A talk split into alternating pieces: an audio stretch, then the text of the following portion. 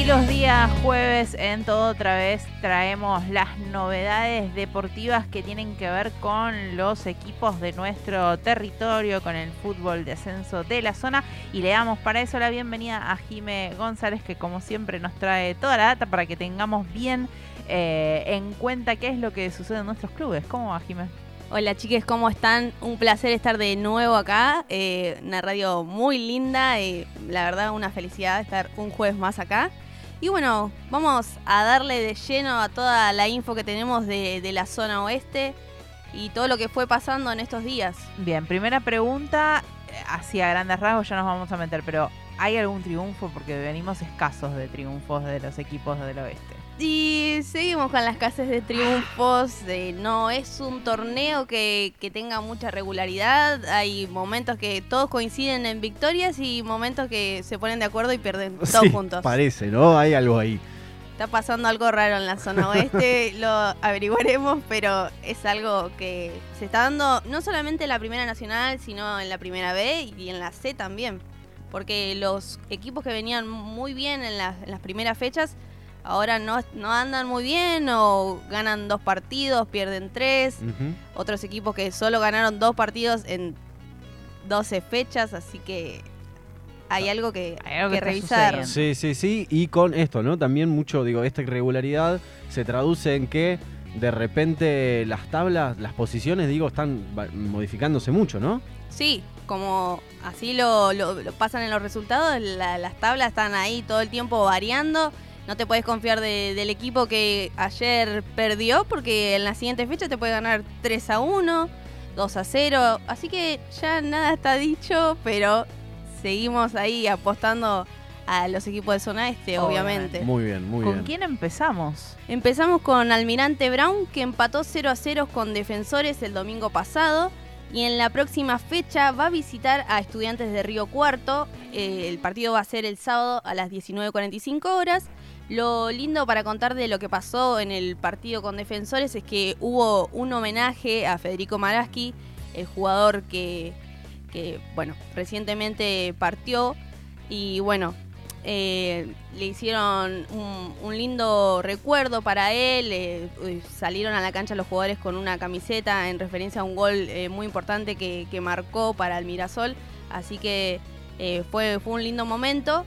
Y además, los jugadores que, que no estuvieron sumando minutos, que, que no vienen jugando, eh, en la semana jugaron un amistoso contra San Miguel y ganaron 1 a 0 con, con gol de Álvaro López. Así que esto va pasando también. Los, los equipos que no tienen mucha continuidad, que tienen fechas libres o, o que les suspenden partidos, porque recordemos que Almirante Brown tuvo un partido eh, suspendido contra Sí. Patronato. Bueno, eh, hacen esto, generan amistosos con jugadores que no están mucho tiempo en actividad. Bien, para mantener, digamos, El ritmo. El ritmo, perfectamente. Bueno, por la parte de Morón, Sí. el gallo ganó. Sí, Por sí. segundo fecha consecutiva, lo cual es toda una noticia, ¿no? Es toda una novedad. Ese día, el domingo, creo que fue, ah, perdón si ya me pierdo. Sí, porque- fue domingo. Bueno, pasé justamente por ahí cuando terminaba el partido, había una locura, la gente del gallo estaban muy eufóricos. Muy bien. El gol de, ese, de esa fecha lo hizo Santiago Cubicín, un ex Deportivo Merlo, o sea, es de las inferiores de Morón, pero tuvo su paso por Deportivo Merlo y tuvo su primer gol en Morón, así que también imagino la felicidad de este jugador Bien. que la viene peleando hace rato. Bien. Eh, bueno, el próximo partido es este viernes, o sea, mañana, por la fecha 15 del torneo. Ahí va a enfrentar al Boys a las 21.10. Eh, bueno, vamos. ¿Hay pica ahí con Morón All Boys o no? Y también hay ahí como una pica, porque hay canciones. Claro, no lo tengo tan claro, pero Ay, me ay. suena de que había, ok. He escuchado una canción. Sí. El partido de Deportivo Morón, como siempre, el gallo lo siguen aquí por la 94 Sport. Así que mañana estén preparados que ya van a estar trayéndole todos los muchachos de la 94 Sport Sí. la previa y el partido. Así que acompañamos al gallo con la Bueno, 94 Sport. a ver si termina de levantar un poquito, ¿no? Pedir tres victorias al hilo es mucho, Jiménez, ¿qué decís? Y no se está dando, pero bueno, eh, Ojalá. capaz, como es una, ahí una fecha muy reciente, de hace pocos días jugó, ganó. Quien te dice, vienen ahí con el impulso y consiguen una nueva victoria. Bien, crucemos los, los dedos por el gallo. Bueno, cerramos con la primera nacional, ahora nos vamos a la primera B. Eh, empezamos por Ituzaingó, que le, le ganó 1 a 0 a Fénix. Jugaron en la cancha de Deportivo Merlo porque Fénix a veces hace de local en esta cancha, ya que no tiene estadio propio, por el momento no está habilitado su estadio. Bueno, eh, los del Verde ganaron, también se retiraron muy felices de- del estadio José Manuel Moreno. Y en la próxima fecha van a recibir Argentino de Merlo, eh, este equipo que recientemente ascendió. Bueno, va a tener ahí un clásico, se podría decir, eh, el lunes a las 19.05. Así que este partido va a estar lindo. Y lo importante para Ituzaingó es que se va despegando de la zona de abajo. Eh, también tenía ahí momentos que ganaba, momentos que no. Y bueno, ahora va repuntando de a poquito. Bien, Muy bien. saliendo de la zona de peligro. Exactamente. Deportivo Merlo Sí. cayó 2 a 0 en su visita a Zacachispas. El, el debut tan esperado de Cristian Fabiani Sí. Sí. no fue muy positivo. Veremos qué pasa este sábado. Pregunto, ¿no había perdido Deportivo Riestra contra el Zacachispas también el último partido que dirigió el Oro Fabiani?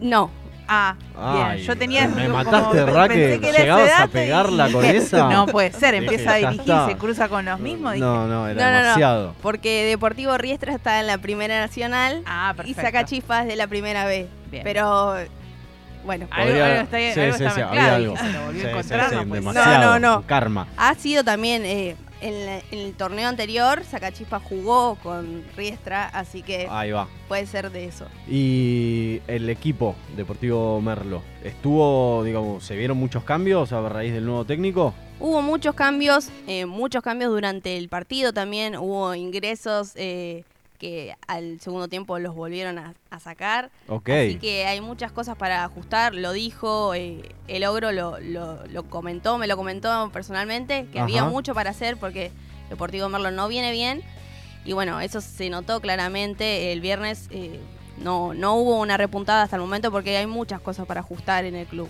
Bien, y en los jugadores sobre todo. ok. Bueno, vamos a Argentino de Merlo, Sí. Que no logró imponerse ante Comunicaciones. Es, Comunicaciones es un equipo que, viene muy bien, es uno de los pocos que viene bastante bien. Bueno, eh, lo venció 2 a 1 en su cancha, así que Argentino ahora tendrá que enfrentar a, a Ituzaingó este lunes, viene de perder, y en la próxima fecha, en la fecha número 14, va a recibir a Deportivo Merlo. Así que tenemos Ok. el clásico, Clásico de Merlo. Ok. ¿Cuándo va a ser?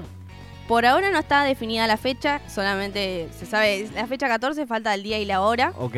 Se estima que sea día de semana para que no haya esto de que coincidan varios partidos, así que seguramente me la juego un martes o viernes por la noche. Vamos a anotar. Vamos a anotar y vamos a ver, A ver si, se cumple esta predicción. El clásico de Merlo. Lo van a poder ver por Merlo Viaja, También. obviamente. Muy bien. Van a, van a estar ahí los chicos y bueno, como siempre en todos los partidos, a pesar de todo, los chicos ahí muy firmes. Muy bien, muy Bien. bien. ¿Quién nos queda? Nos queda Midland y Sí. La Ferrer. Exacto. En la C. En la C, exactamente. Bueno, otro de los que estaba bien y ahora no tiene buenos resultados es Midland, que perdió 1 a 0 de local con Luján. Eh, en el- de- por parte de los lujaneros marcó el gol Rodrigo Sánchez, un ex Deportivo Merlo. Eh, y bueno, Midland se encuentra quinto en la tabla de posiciones. Así que anda bien y no tan bien. Eh, los últimos dos partidos fueron derrotas.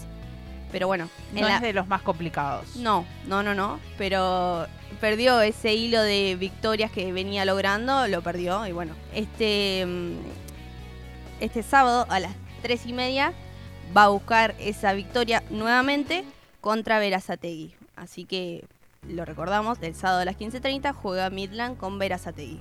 Bien, y para cerrar, Para cerrar, vamos con La Ferrer, que fue derrotado 3 a 1 por San Martín de Bursaco, el puntero.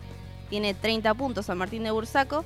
Y bueno, el Villero no pudo hacer un buen partido y perdió en su casa. El gol para, eh, para La Ferrer lo marcó Agustín Failase, que, que viene también peleando bastante y, bueno, es, algo positivo dentro de la, de, la, derrota. Y en la próxima fecha va a visitar a la Madrid, que es este sábado a las 3 y media en el estadio Enrique VI. Bien, completísimo. A ver si las brujas y brujes del oeste empiezan a ponerse las pilas, congelan un par de nombres o hacen algún ritual porque queremos más triunfos. Está bien, digo, estamos repuntando después de unas semanas un poco magras, un poco malas. Eh, hay algunos resultados positivos, vamos a seguir haciendo fuerza para que sigan siendo algunos más. También eh, son muchos equipos que han tenido cambio de directores técnicos, entonces están encontrando la nueva, el nuevo funcionamiento de los equipos. Hubo muchos, varios de técnicos eh, que, bueno, claramente no, no acompañan los resultados. Algunos eh, tienen su, su debut con, con victoria, otros no, y van generando un mal clima en la gente. Exactamente. Muchísimas gracias, Jime, por haber traído toda la actualidad deportiva. Y eh, vos no vas a estar cubriendo más Merlo por el momento. Por el momento realizo una pausa en lo que es las transmisiones. Claramente mi corazón sigue estando ahí. Y bueno, dirigirme a la, a la gente que, le tiene miedo a los jóvenes, que, que nos escuchen, que nos den el lugar, porque estamos para trabajar y e impulsar a las actividades del club. Así que no le tengan miedo a los jóvenes, tenemos mucho, mucho para dar. Gracias, Jimé, por haber traído toda la actualidad deportiva y ojalá que vuelva a encontrarse de tu camino ahí cubriendo a Deportivo Merlo, porque el club, los colores no tienen nada que ver con, con otros uh, mecanismos que funcionan ahí. Exactamente, ya, ya lo veremos, lo solucionaremos. Muchas gracias, chicos. Después de actualizar todo el mundo deportivo de los clubes del oeste, nos quedamos en todo otra vez porque hasta las 18 horas seguimos acompañándote en esta tarde.